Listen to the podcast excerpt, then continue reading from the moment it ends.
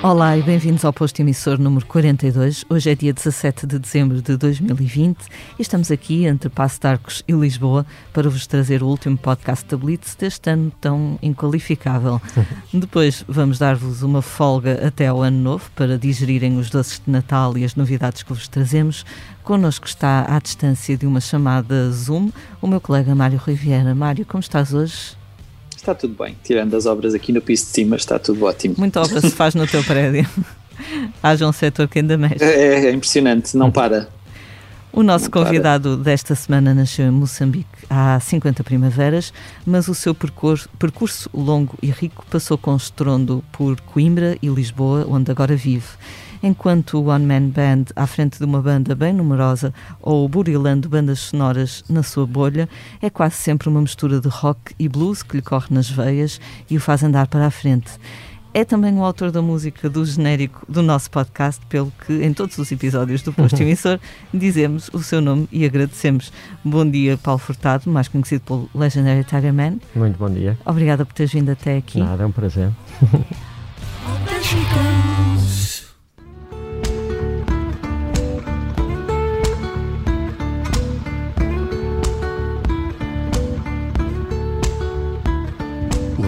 say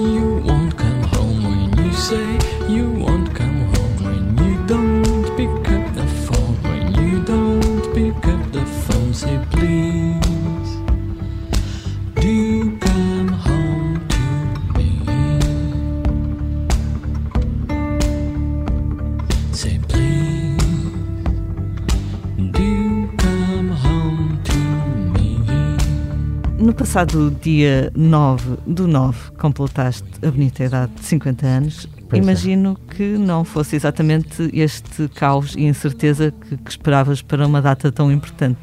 Hum, não, acho que ninguém esperava, não é? No início do ano que, que de repente.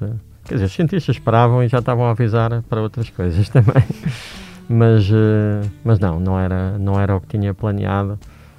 Mas também acho que, por, por um lado, não tendo sido fixe, porque não há nada que, que, se possa dizer quase que foi fixe neste ano, ou, ou, como consequência que tenha sido fixe, também foi um bocadinho mais simples. Estive com muito poucas pessoas de quem eu gosto muito um, e isso foi fixe. Pronto. Acho que foi, foi bonito ainda assim. Conseguiste celebrar o teu aniversário? Consegui. Consegui. Ainda vou celebrar mais. Ainda por cima, a prenda que me deram é uma coisa absolutamente espetacular uhum. em Lisboa, que é a carta de marinheiro. A sério? É, agora vou começar a tirar em janeiro. Mas era uma coisa que tu querias fazer? Era.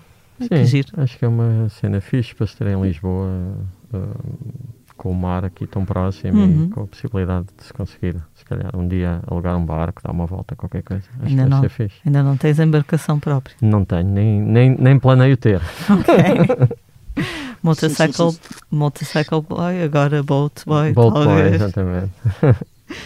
Em fevereiro, antes desta nova era começar, digamos assim, anunciavas que estavas a preparar um, um disco novo, uhum. até dizias que estavas, tinhas estado a gravar com a vocalista dos Last Internacional. Uhum. Esses planos ficaram um bocadinho em águas de bacalhau, não é? Ficaram. Ah, um bocadinho em off estávamos a falar um bocadinho nisso. Eu tive uns meses, eu, eu durante o primeiro confinamento e depois quase até começar mais intensamente a trabalhar, que foi só em julho, hum, aproveitei o tempo, uh, aproveitei todo aquele tempo para aprender e para mudar uh, montes de coisas no meu estúdio caseiro e para e para estudar uh, coisas que tinham a ver com os programas, troquei de, pronto, são, são, coisas um bocadinho mais técnicas, mas troquei do Pro Tools para o Studio One e, e, de, e de certa forma um, aproveitei para aprender coisas que normalmente nunca tenho tempo para aprender a ver com música e com produção e com, com uma data de coisas relacionadas com esse aspecto mais técnico. Que foi super fixe porque depois acabei por ter daí para a frente de julho para cá tive um ano com muitas bandas sonoras e muitas coisas e isso ajudou-me imenso e deu-me um flow de trabalho uh, muito mais rápido. Em relação ao disco, estava a dizer que estávamos a falar em off e eu fiquei um bocado bloqueado criativamente em relação a escrever canções e a tenho, tenho ideias e rascunhos e coisas, mas não peguei no disco, tirando coisas muito, muito específicas. O domingo passado, por exemplo, estive a, a gravar com a Ana Pryor Metronomy para uma outra canção. mas uh, fiz coisas que são mais técnicas, acabar misturas e do ponto de vista criativo não fiz muita coisa no disco e percebi que não fiz porque na realidade não me apetece fazer uh, música para relaxar, nem para, nem para estar tranquilo, nem coisas tranquilas no processo em que eu estava a fazer e, e tinha posto a mim mesmo o desafio de, de, criar canções sem ser à guitarra, então estava a criar com, sintetizador, com sintetizadores modulares e de uma maneira que nunca tinha feito, de pé, a maior parte das vezes, ia fazer beats, ia muitas vezes a dançar e muitas vezes a, a, com, com a música super alta a curtir. Um, e, e, apetece-me compor um disco para um mundo mais próximo daquele em que nós vivíamos antes, antes desta pandemia. Um mundo com pessoas agarradas a suar num clube, e acho que foi por isso, uh, efetivamente, que eu este ano não consegui, de certa forma, com, continuar a composição do disco, que está, sei lá, para aí a 70% ou assim. Uhum. Então agora. Não vai. Assim, desculpa, diz. Não vai ser um disco da pandemia, um, um filho da pandemia. Portanto. Não vai ser, não, eu, isso foi uma coisa que. Uh, o, o, o modo como eu, como eu comecei a tentar lidar artisticamente com a pandemia foi eu não vou querer fazer nada. Eh, acho que é, é muito próximo para, para poder fazer uhum. alguma coisa que seja relacionada com isto. Tudo o que eu faça um, que, seja, que seja relacionado com isto neste momento há de ser uma coisa muito superficial e, e muito e muito, muito muito pouco compreensível em relação ao, ao, que estou a sentir, acho eu. E, e optei um bocadinho optei, opt, optei exatamente por, uh, por ignorar artisticamente, digamos assim, a, a, pandemia em relação a este disco. Agora tenho a certeza que há de haver uh, alguma, alguma transformação artística também dentro de mim um, depois de tudo isto, mas acho que ainda não, ainda não compreendo e acho que nós todos não compreendemos ainda muito bem até que ponto é que isto nos vai afetar eh, no futuro, durante quanto tempo, de quantas maneiras, psicologicamente, emocionalmente, uh, se há negócios que nunca mais vão voltar a, acontecer, se há clubes que nunca mais vão voltar a abrir, uh, que crise é que aí vem económica. Eu acho que é essas dúvidas todas acho que são acho, acho que é algo que é um peso muito grande que nós hoje em dia também carregamos diariamente. Falaste da Ana Pryor, desculpa Mário, uh, falaste da Ana Pryor, estiveste uhum. com ela uh, mesmo presencialmente? Sim, sim, sim, sim. Ela esteve cá então, ok. Sim. Oh, é... uh, ela está cá ainda, okay. ela está a viver em Lisboa. Já nos tínhamos cruzado, conhecemos-nos quando foi a primeira coisa que, que fiz no pós-primeiro confinamento, que foi o, o elétrico, e hum, eu conheci aí, ela foi convidada da Marta Ren e depois fomos ficando mais ou menos em contacto e de repente havia uma música que, que, me fez sentido uh, convidá-la e tivemos em estúdio domingo passado. Sim. Uhum. Interessante isso. Mário, irias perguntar? Ia perguntar, tava, estavas a falar da questão dos efeitos psicológicos que nós eventualmente vamos sentir uh, desta, de toda esta situação e agora passando um pouco de, do, do estúdio para, para os palcos, tu ainda conseguiste fazer um, um gostinho aos uhum. palcos uhum. e até fizeste um, um, post muito, muito satisfeito com, com teres acordado rouco depois de vários uhum. concertos, independentemente das limitações de todas estas questões das máscaras e do distanciamento. Como é que foi para ti uh, atuar nestes tempos? Tu sentiste estes espetáculos de forma muito diferente daquilo que, que sentias antes disto? Ou, ou sentiste essa, sei lá, uma energia diferente em palco, uhum. mesmo intimamente? Como é, como é que lidaste com esse, com esse espetáculo? Se, senti, senti uma energia mesmo muito diferente. Ainda fiz bastantes concertos um, e depois, de, logo desde o primeiro, mal comecei a pensar no set, pensei. E pronto, e acho que isto está tudo relacionado, também está relacionado com o meu bloqueio de compor e todas estas coisas. Porque mal, mal começas a, a pensar num set para fazer, e eu mudo sempre, todos, em quase todos os concertos, mudo de set. Uh, e faço os sets muito em cima da hora, começas a pensar que as pessoas estão todas sentadas e que não, e que não vão estar a dançar e que vão estar separadas e depois de repente pensas assim, não te apetece tocar rock and roll, apetece tocar coisas mais uhum. calmas e, e os sets foram assim, nunca tiveram aquela explosão punk, tipo, isso não, isso não coube dentro Não coube, não cabia, para mim não fazia sentido. Se calhar faz sentido, mas na minha cabeça não fez. E isso, de certa forma, criou, por um lado, concertos mais intimistas. Uh, e houve sempre uma energia muito estranha, muito. Acho que as pessoas estavam. Acho que estamos todos, estamos todos dentro e fora do palco a saber que estamos a fazer mais ou menos uma mímica de uma coisa que antes era, era dada como certa e, e absoluta e cotidiana nas nossas vidas. E agora estamos a fazer uma coisa mais ou menos parecida, mas que não era exatamente um, aquilo que fazíamos antes. E, e, acho que toda a gente ficava muito emocional com isso. E os sets foram sempre. E os concertos foram sempre muito incríveis e com as pessoas com uma energia também muito especial e muito. Acho, acho, que toda a gente dava muito valor a poder estar a fazer aquilo, quer no palco, quer fora de palco. Eu acho que isso dava realmente uma energia muito diferente a estes espetáculos pouco, pouco depois desses, desses espetáculos e, e, e, pronto, e, e, faz sentido avisar também os, os, teus seguidores que irias deixar de partilhar aquelas fotos tradicionais das camas onde dormes quando estás em digressão e, e escreveste as tuas estão a ser canceladas em todo o lado, muitos clubes e empregos estão em perigo e aproxima-se uma das maiores crises mundiais de sempre. Tu pedias também que, se, que, que, que sejamos fortes e gentis uns com os outros. Tu achas que temos estado à altura desse pedido enquanto sociedade ou tem faltado alguma solidariedade e alguma alguma proximidade, de, não, não podendo ser física, uhum. uma proximidade de, de, de, sei lá, solidária. Achas, achas, achas que isso tem faltado? Eu acho, acho, acho que falta sempre, não é? Um, por mais que eu acho. Sei lá, eu tentei.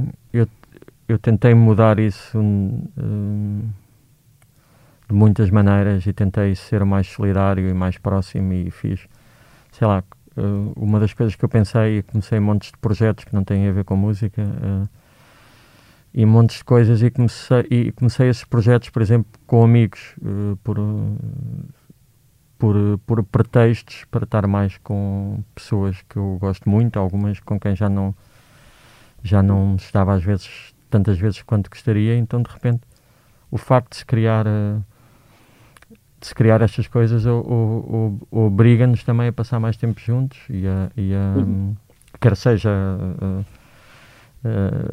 realmente juntos com, com máscaras ou, ou, ou à distância, mas, mas, mas uh, obriga-nos a perder tempo uns, uns, com os outros.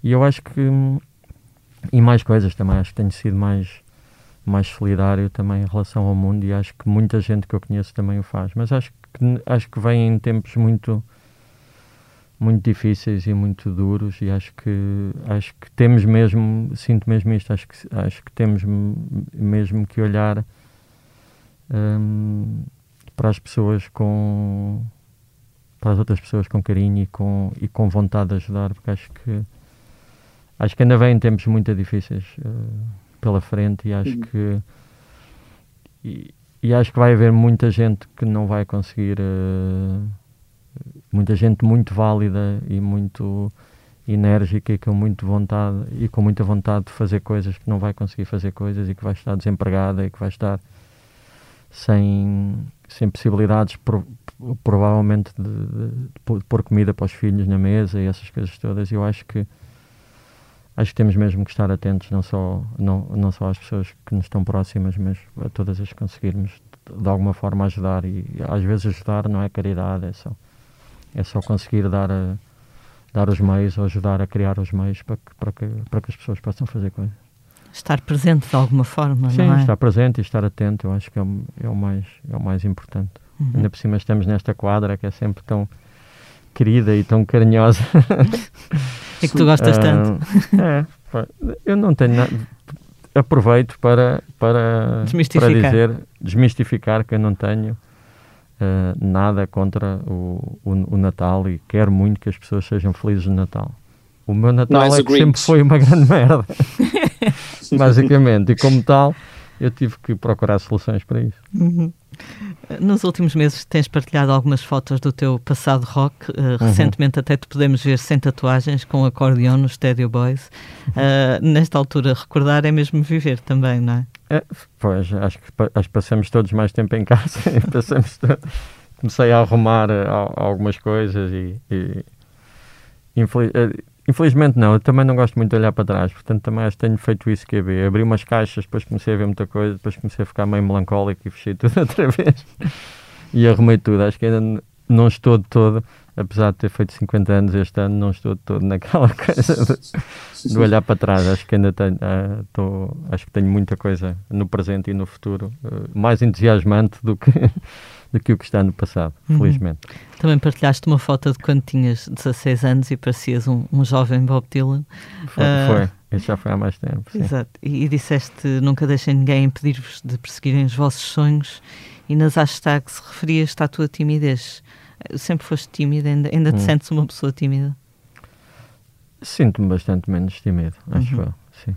Mas era uma hum. característica da tua personalidade, se calhar. Era uma característica muito muito forte da minha personalidade e muito e muito complicada, às vezes muito muito castradora também. Uh, e isso foi um processo interno ao longo dos anos de, de luta. É estranho, não é? Porque sempre estive em palcos e essas coisas todas, mas, mas não é estranho. O palco, o palco é outro sítio, não é? Tu pões um pé num palco e eu sou outra pessoa, não sou. E depois saio e volto a ser eu e está tudo bem. um, mas é isso, mas, uh, mas essa pessoa que estava fora do palco teve que fazer um trabalho muito grande uh, interno, não é? De, um, para conseguir ultrapassar isso. Uh, se bem que acho que é sempre fixe alguma timidez também. Tem algum charme, não é? Deve dar algum charme, eventualmente. Mas há muitos artistas que dizem que são tímidos. Eu lembro quando era miúdo, era super fã do Herman José, ainda gosto muito dele, e uma, numa entrevista ele disse que era tímido e eu, ah, como é possível? pois, não sei, às vezes, uh, no caso do Herman José, não é? Deve ser mesmo uma persona, é um bocado mais fácil. Uhum. Às vezes criar personas era a mesma coisa que eu dizia do palco, provavelmente, que é, é outra coisa, não é? Uhum. Mário? Portanto, o Tiger Man há de ser menos tímido que o Paulo Furtado. O Tiger Man não é nada tímido, de todo. Aliás, uh, eu acho sempre... que. Eu, desculpa, só, só, eu, eu acho que houve um período, mais ou menos, na minha vida em que eu andava um bocado confuso e que pensava que era o Tiger Man e que felizmente passou-me passou relativamente depressa e às vezes levava-o para casa e, e, e, dormia como Tiger Man e, e às compras como Tiger Man e era um, era um problema, confesso. Tu um, recentemente tocaste na, na, na, vigília do movimento Pão e Água, uh, uhum. frente ao Parlamento. Tu consegues estabelecer um, um, paralelo na forma como o governo está a lidar com os problemas da restauração e os problemas do setor dos espetáculos? Foi isso que te levou lá ou, ou foi mesmo a tua amizade, ou principalmente a tua amizade pelo, pelo, pelo chefe Lubomir? Uh, foi principalmente a minha amizade pelo chefe Lubomir. Uh, apesar de eu, obviamente, me identificar com a luta deles e me identificar com uma série de lutas também no meu setor. Um, mas foi foi foi realmente ele, ele sentir que ele estava fraco e que, e que aquilo era alguma coisa que eu ia ajudar, é que lhe ia dar força e, e, e, basicamente foi, foi, foi essa a primeira razão. Mas sim, sinto que sinto que há uma inoperância que tem a ver também com o facto de nós não sermos, uh, nós provavelmente como, como Estado e como país não temos financeiramente a capacidade de, de tomar, uh, uh, tomar as medidas que, que Estados mais ricos uh, tomaram, que é fechar coisas e dar dinheiro às pessoas para não poderem fazer o que fazem, não é? Um, e nós, infelizmente, uh, em, em, em, Portugal e, e, e, no caso da restauração, acho que todos nós podemos, uh, podemos ver, não precisamos sequer de fazer contas, nem precisamos de dados, porque nas ruas de todos, de certeza, já fechou um restaurante, ou dois, ou três, ou quatro, e, e, e, e cafés e, outras, e, outro tipo de comércio. Um, e se calhar um, uma coisa mais invisível, um lado mais invisível, de, de, de, mais relacionado com o meu setor e com a música, é, é todas as pessoas que não trabalham quase desde, desde fevereiro, todos os técnicos que não têm, não têm mais nenhuma maneira de de, de ter um income, todos, todos os músicos que não são compositores e que vivem de espetáculos ao vivo, todos os músicos de bares, todos, todos os atores que de repente uh, esses conseguiram, de alguma maneira, ainda quase voltar a uma certa normalidade, pelo menos uh, no cinema, uh, na televisão, também creio que mais ou menos, e no teatro de uma maneira um bocadinho mais reduzida, mas, mas ainda assim. Um, uh, aliás, eu tenho feito imenso trabalho para teatro, mas, mas todas as outras pessoas que estavam ligadas ao circuito do ao vivo um, estão neste momento a passar mal há muitos, muitos meses e, não, e continua a não haver. Um, a não existirem medidas minimamente claras ou minimamente razoáveis para as pessoas lidarem com isto.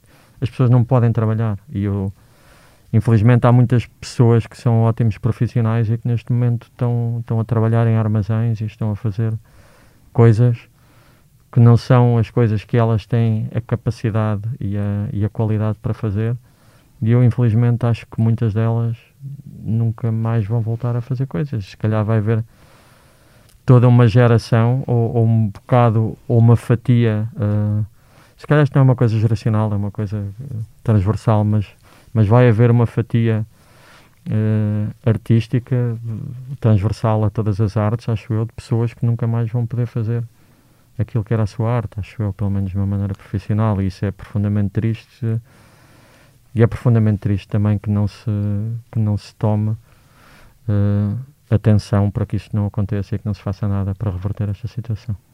Nem sequer vai haver propriamente empregos, porque há muitas pessoas que reagem dizendo ah, vão fazer outra coisa, mas nem sequer há assim tanto emprego para Sim. as pessoas poderem escolher, não é? As pessoas até podem fazer outra coisa, mas uh, uh, e todos nós nos adaptamos. Eu acho que se há, há uma resiliência, há, há, há várias coisas que me irritam por, uh, no modo como as pessoas olham para os músicos, por exemplo. todos que eu conheço são pessoas super trabalhadoras e e quando, quando às vezes marcam coisas de manhã, às 10 da manhã, e, e se viram, olha, que, que, madrugada, e eu tipo, man, eu levanto mais às 8 da manhã, não, ou às 7 da manhã, não, não sou esse gajo. E há, e há muito esta. E aqui em Portugal, especialmente, há muito esta coisa do artista, que é, que é aquele boémio que se deita às 7 da manhã ou às 5 da manhã e que, não, e que não trabalha muito e que está à espera que as coisas aconteçam. E não, nós tivemos uma capacidade de nos, nos reinventarmos incrível, fomos os primeiros também, os músicos, acho eu, foram de uma maneira espontânea, uh, os, os primeiros a, a, querer fazer qualquer coisa, porque nós. Efetivamente temos uma necessidade muito grande de comunicar, acho eu, e, e, e arranjamos sempre uma, uma forma de comunicar, mesmo quando isso não nos traz nenhuma paga e, e está tudo certo à mesma. Um, e, e, e, acho que fomos os primeiros a tentar dar qualquer coisa às pessoas, a dar algum conforto às pessoas e a dar, e a dar, a, a dar algo também para fazer companhia às pessoas.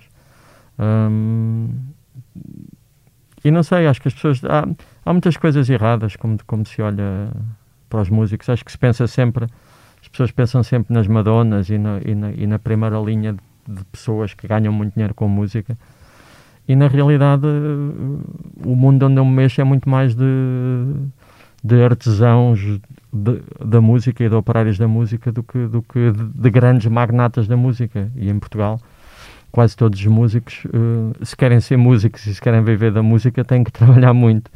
Mesmo, uh, mesmo os grandes magnatas depois têm uma equipa a, a seu claro, cargo. Claro, claro, sim, sim, sim, mas uh, sim, dependem claro. de, de, haver claro. ou não uma digressão dos YouTube ou dos Rolling. Stones ou o que quer que seja, que não é? Todos os técnicos, etc. Claro que sim. Uh, sim, isso até é em, em, escalas muito pequenas, não é? Um, e lembro-me de.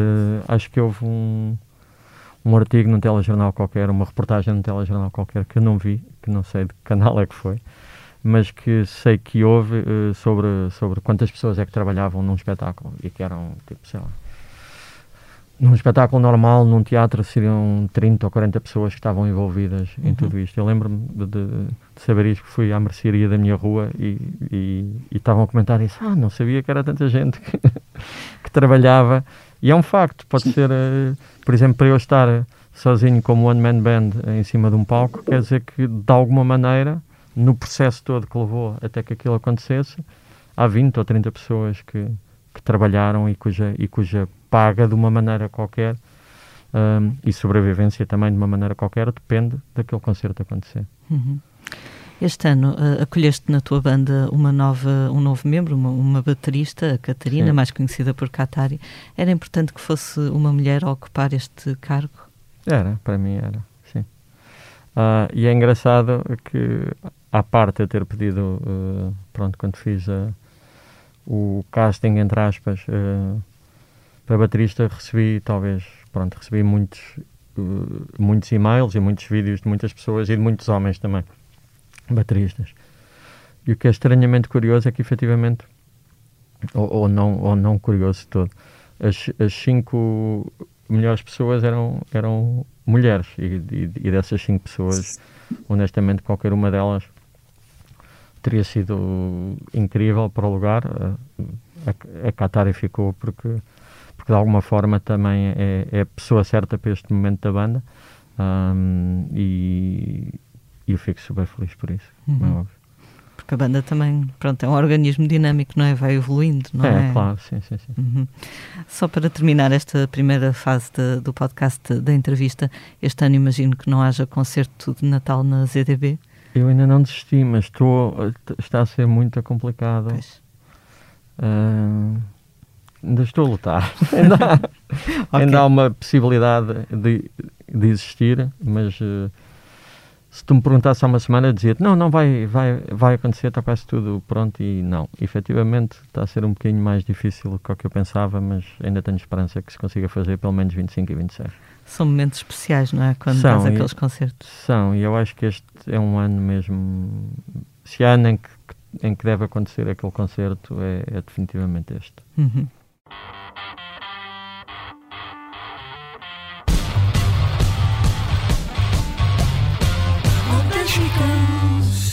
E avançamos agora para o tema não da semana, como é hábito, mas o tema do ano, que é o facto de praticamente todos os grandes concertos e festivais desde meados de março terem ficado sem efeito. Hum. Alguns, como é o caso de Harry Styles na Altice Arena, até já foram adiados duas vezes, ao passo que o aguardado regresso de Nick Cave, também à mesma sala, acabou até por ser cancelado. Mário, o que é que achas que nos reserva 2021? É verdade, entramos em, em modo balanço de, deste ano e as perspectivas para 2021 com o assunto sobre o qual passámos os últimos nove meses a, a, a, falar, o forte condicionamento sem precedentes da música ao vivo. O que, o que a pandemia de Covid-19 trouxe para o setor dos espetáculos foi uma verdadeira hecatombe de, de, um setor cada vez mais saudável, pelo menos do ponto de vista do, do utilizador, com milhares de concertos todos os anos. Passámos depois do estado de emergência que nos fechou em casa entre meio de março e o início de junho a um número muito reduzido de atuações e, e, exclusivamente, ou praticamente exclusivamente, artistas e bandas nacionais. Os grandes festivais foram cancelados, os grandes concertos não aconteceram e os que efetivamente tiveram lugar viram-se abraços com, com grandes condicionalismos de público. Haverá, obviamente, muito a dizer sobre isto e já falámos uh, extensivamente sobre a forma como os artistas, promotores, salas de espetáculos estão a ser afetados e de como o público ficou sem ver uh, muito aguardados concertos de, como dizia ali, o Nick Cave ou, ou Harry Styles, mas também Guns N' Roses, Aerosmith, 1975 Five, Bon Iver, Slipknot, eh, uma lista infindável. E isto sem falar, obviamente, nos festivais.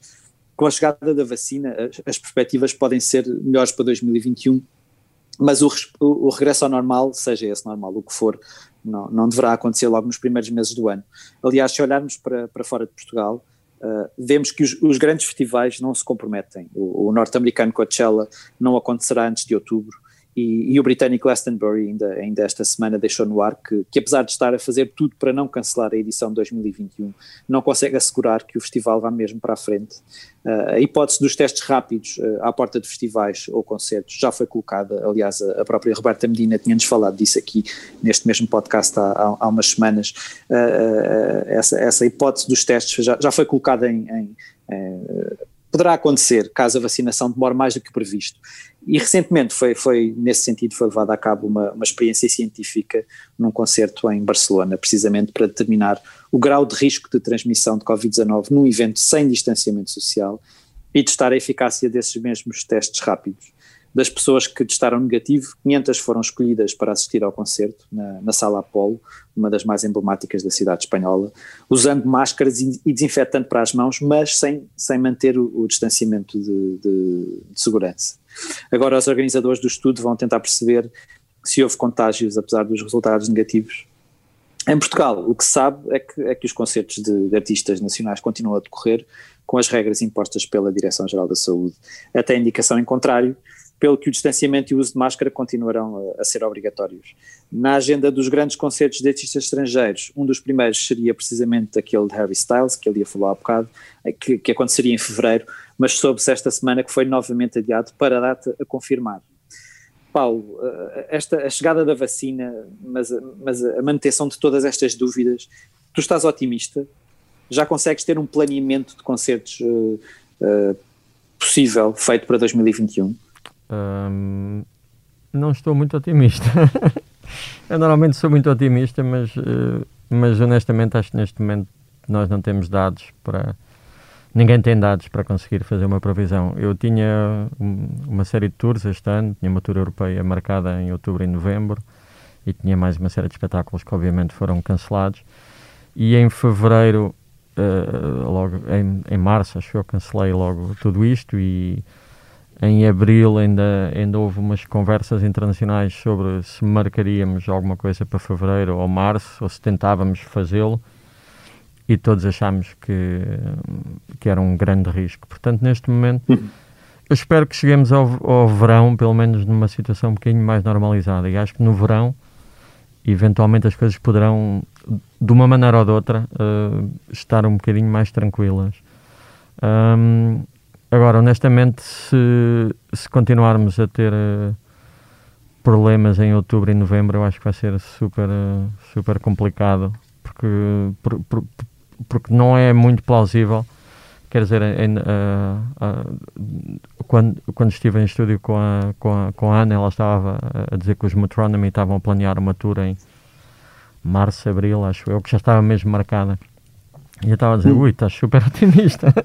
E ela, uh, pois, se calhar estou, não estou. Eu, sim, acho que sim, acho que estão todos um bocadinho otimistas, mas o que eles estavam a planear, acho eu, era, era fazer duas datas por sala com metade do público e e eventualmente é como é, essa, essa poderá ser uma solução que se calhar não é viável do ponto de vista financeiro um, a, a, longo prazo, mas, mas se calhar no curto prazo pode ser uma solução para se voltar às tours e para se voltar a uma, a uma qualquer normalidade. Mas, um, mas se não for possível ter, ter salas cheias uh, em setembro e outubro, então eu acho que estamos mesmo perante uma, uma, uma crise muito, muito, muito, muito grave em relação às artes de espetáculos e acho que uh, acho que vai ser muito difícil para, para esta indústria e para estas pessoas sobreviver. Uhum. Há bocadinho em off falávamos do, dos teus planos uh, eventuais para 2021. É possível que, que, venhas a lançar o disco no uhum. próximo ano, não é? É, quer dizer, de certeza absoluta que vou lançar singles. Provavelmente até começo, já tenho há música, já tenho quatro músicas prontas a editar, por exemplo.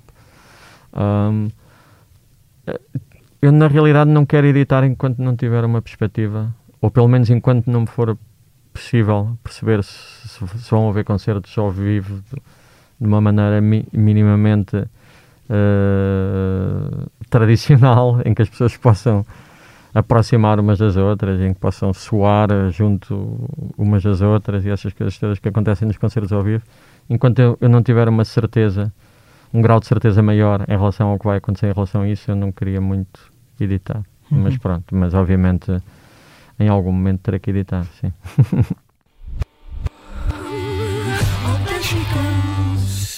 E avançamos agora para o balanço do ano, mas no que respeita aos discos. Apesar de todas as contrariedades, em 2020 ainda houve muito boa gente a partilhar música com o mundo. Como é hábito, a Blitz reuniu a sua pequena, mas esforçada equipa para fazer uma lista dos melhores discos lançados ao longo dos últimos meses.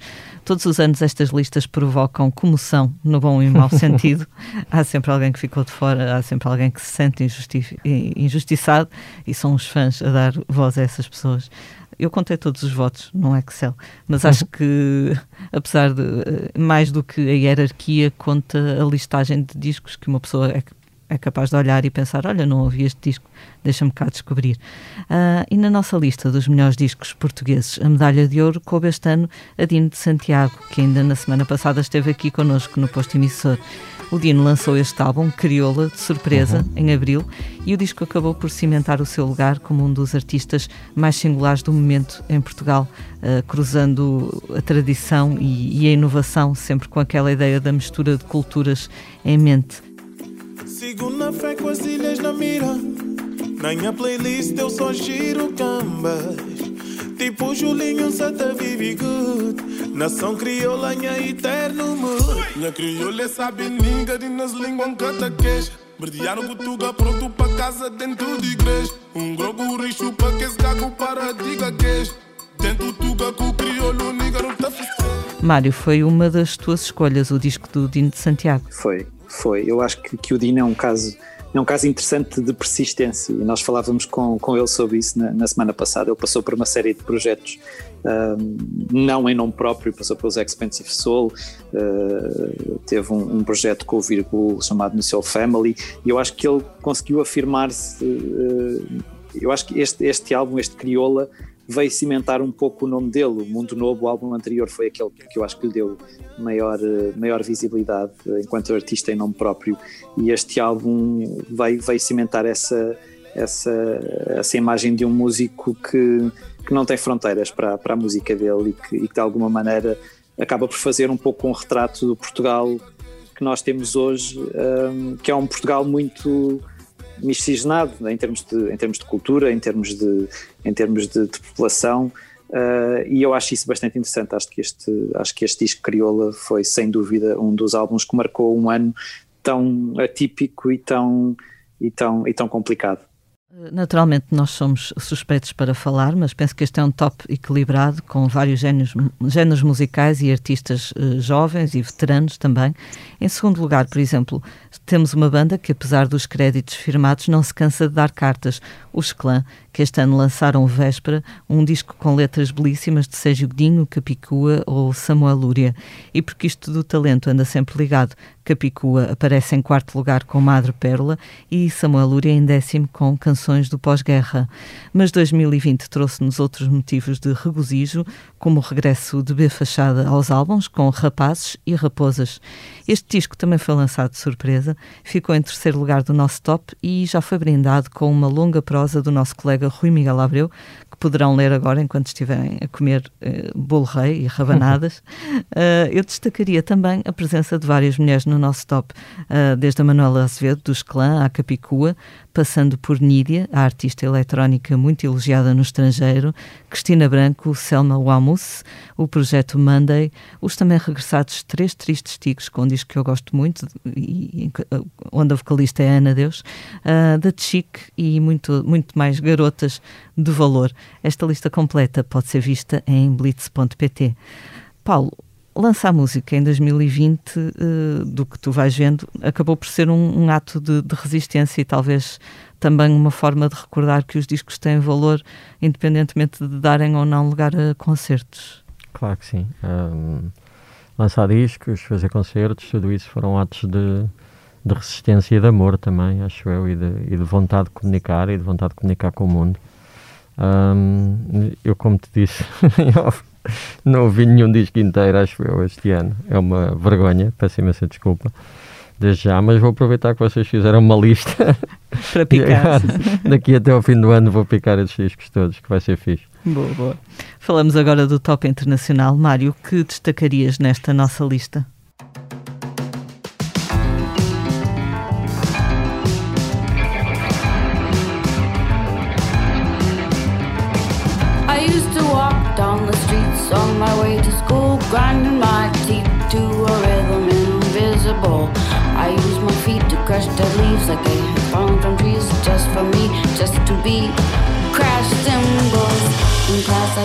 Time, drawing a slash for every time second hand went by. A group of five done twelve times was a minute, but O grande destaque vai, claro, para, para o nosso número 1, um, que curiosamente uh, lidera também incontáveis outras listas de melhores álbuns de, de, publicações internacionais.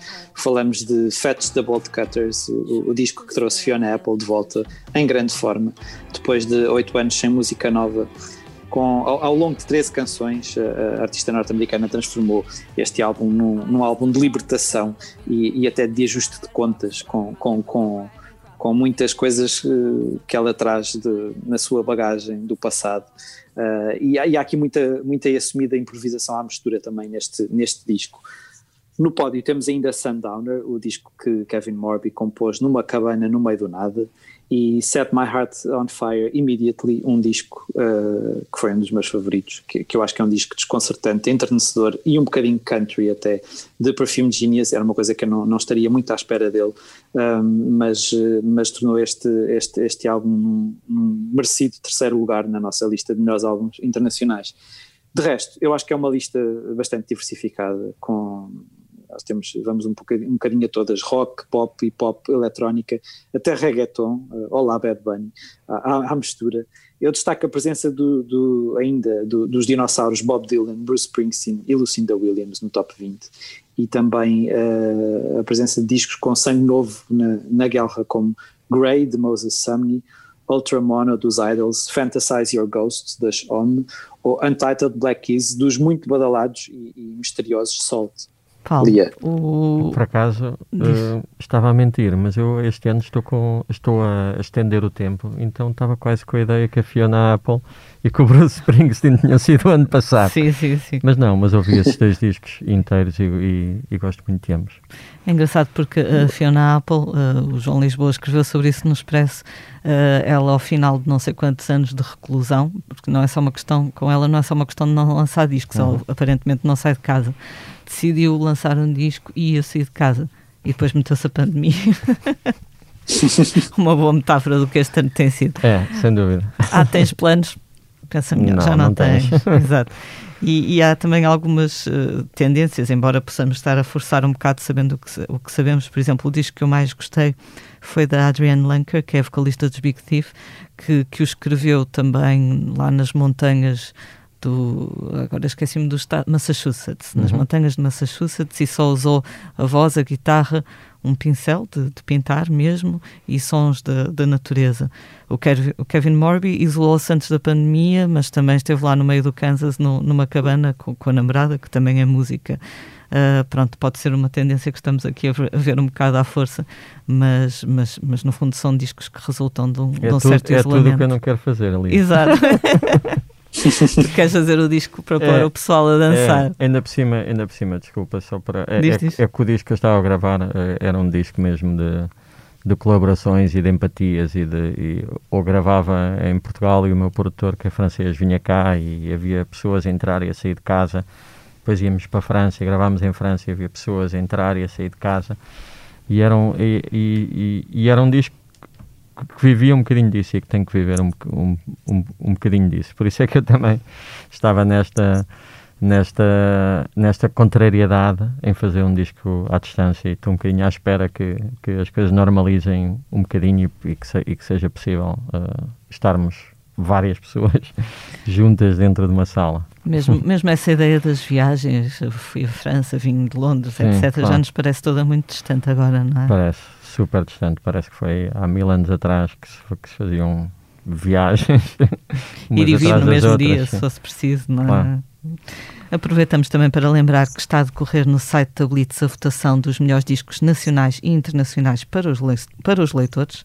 Os resultados desta consulta popular serão publicados em blitz.pt nos próximos dias 19 e 20 de dezembro.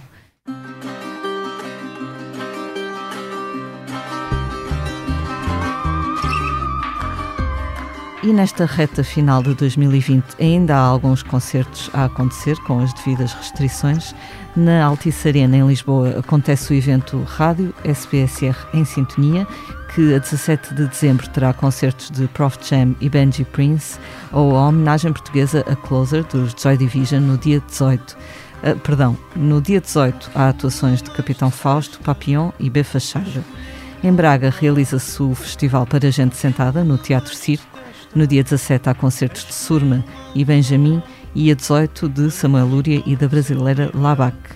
No Santa Casa Portugal ao vivo, Rui Veloso toca no Campo Pequeno, em Lisboa, a 18 de dezembro, e Tiago Nacarato e Bárbara Tinoco, a 22. Já no Pavilhão Rosa Mota, no Porto, estarão os Montespel no dia 17 e Marisa no dia 22. Também no Porto, os irmãos Luísa e Salvador Sobral estreiam um espetáculo conjunto. É no Teatro Sá da Bandeira, a 21 e 22 de dezembro. Em Lisboa, as datas dos irmãos Sobral foram adiadas para janeiro. Paulo, apesar de tudo, Portugal ao que eu tenho lido, foi um dos poucos países da Europa onde continuou a haver concertos. Um uhum. sinal de, certa, de uma certa criatividade também e teimosia. Hum, eu acho que por um lado sim, por outro lado é, é outra vez, mais uma vez, o facto de sermos um, um país pobre em que não podemos uh, uh, dizer às pessoas toma, uh, pega, pega dinheiro, tu não podes ir trabalhar, tens que ficar em casa e vais ficar em casa. Por outro lado, acho que se provou, acho que não houve propriamente casos de contágio nos teatros ou nos concertos, provou-se que é possível. Agora, hum, não é viável, não é? Não é viável fazer uma turnê financeiramente com metade ou com um das pessoas. Mas, mas sim, eu acho muito bonito, acho muito bonita essa resiliência, acho que foi muito bonito de repente sermos o único país da Europa uh, que, que, manteve os teatros abertos e o facto de o termos feito não ter sido um, um, um, um problema de saúde ou social.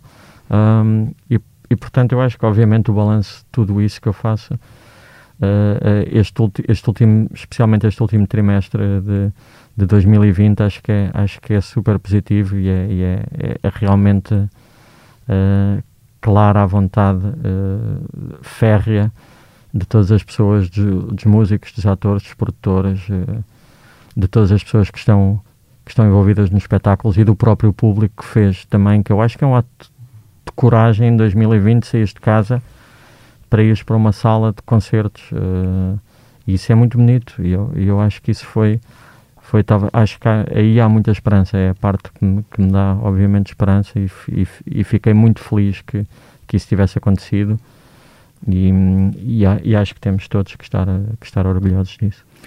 Nós tivemos aqui o, Fernando Ribeiro dos Montespel também há alguns meses e ele dizia que neste momento que as bandas tinham que estar sempre agradecidas por terem público nos concertos, mesmo que fossem pouquinhas pessoas, claro. porque estavam a lutar contra o medo, contra a falta de dinheiro, claro, contra uma data de obstáculos, não é? Completamente. Um, e esse, esse, esse, lado, esse lado é super importante, porque eu acho que também as pessoas, honestamente, uh, depois de todos estes meses em casa, nós precisamos mesmo de. Precisamos desesperadamente todos de coisas que, no, que nos abram um bocadinho o, um bocadinho mais o nosso, o nosso universo que, que se foi fechando cada vez mais durante este ano e, e que haja estas, estas janelas uh, para a nossa imaginação que nos são dadas pelo teatro, pelo cinema, pela música, por todas as artes. Eu acho que isso é, é fundamental até para a nossa sanidade mental.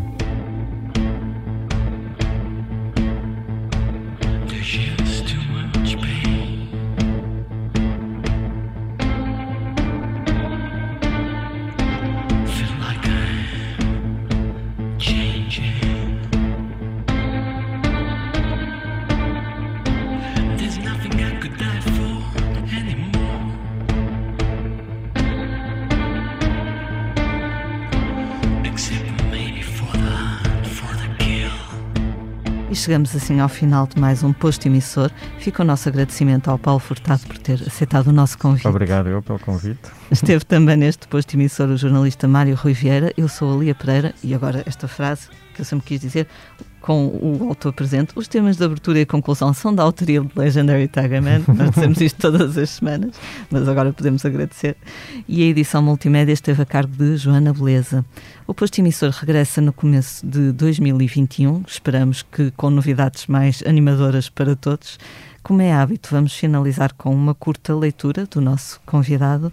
Paulo, o que nos trouxeste? Então, eu trouxe-vos aqui, uh, trouxe aqui o libreto de, um, de, um, de, uma peça da qual eu sou co-encenador e, e, fiz a, a, coordenação musical e que é baseado uh, num livro chamado Esther in Watts, do João Menezes Ferreira, e, e, que, e, que, e que é um, um exercício de, de, compilação de uma série de letras importantes dos últimos 50 anos, uh, e de uma série de autores importantes também. E eu, entre as coisas que poderia escolher, vou escolher uh, ler em português uh, uma letra do Brian Eno, de 1977, quando o Brian Eno tinha 29 anos, de uma canção chamada Julie Weed. E é assim. Eu à deriva no mar alto, enquanto as horas lentas passam a fio. Julie com a camisa entreaberta e de olhar perdido no céu vazio. É tudo tão estranho aqui, tudo tão azul. O mar sereno cada vez mais escuro, sem vento a agitar a vela colorida. A rádio em silêncio e nós também. A cabeça da Julie tombada no seu braço, os seus dedos acariciam a superfície do mar. Pergunto-me se ainda seremos descobertos ou se o tempo nos foi deixar aqui sozinhos. O mar sereno cada vez mais escuro.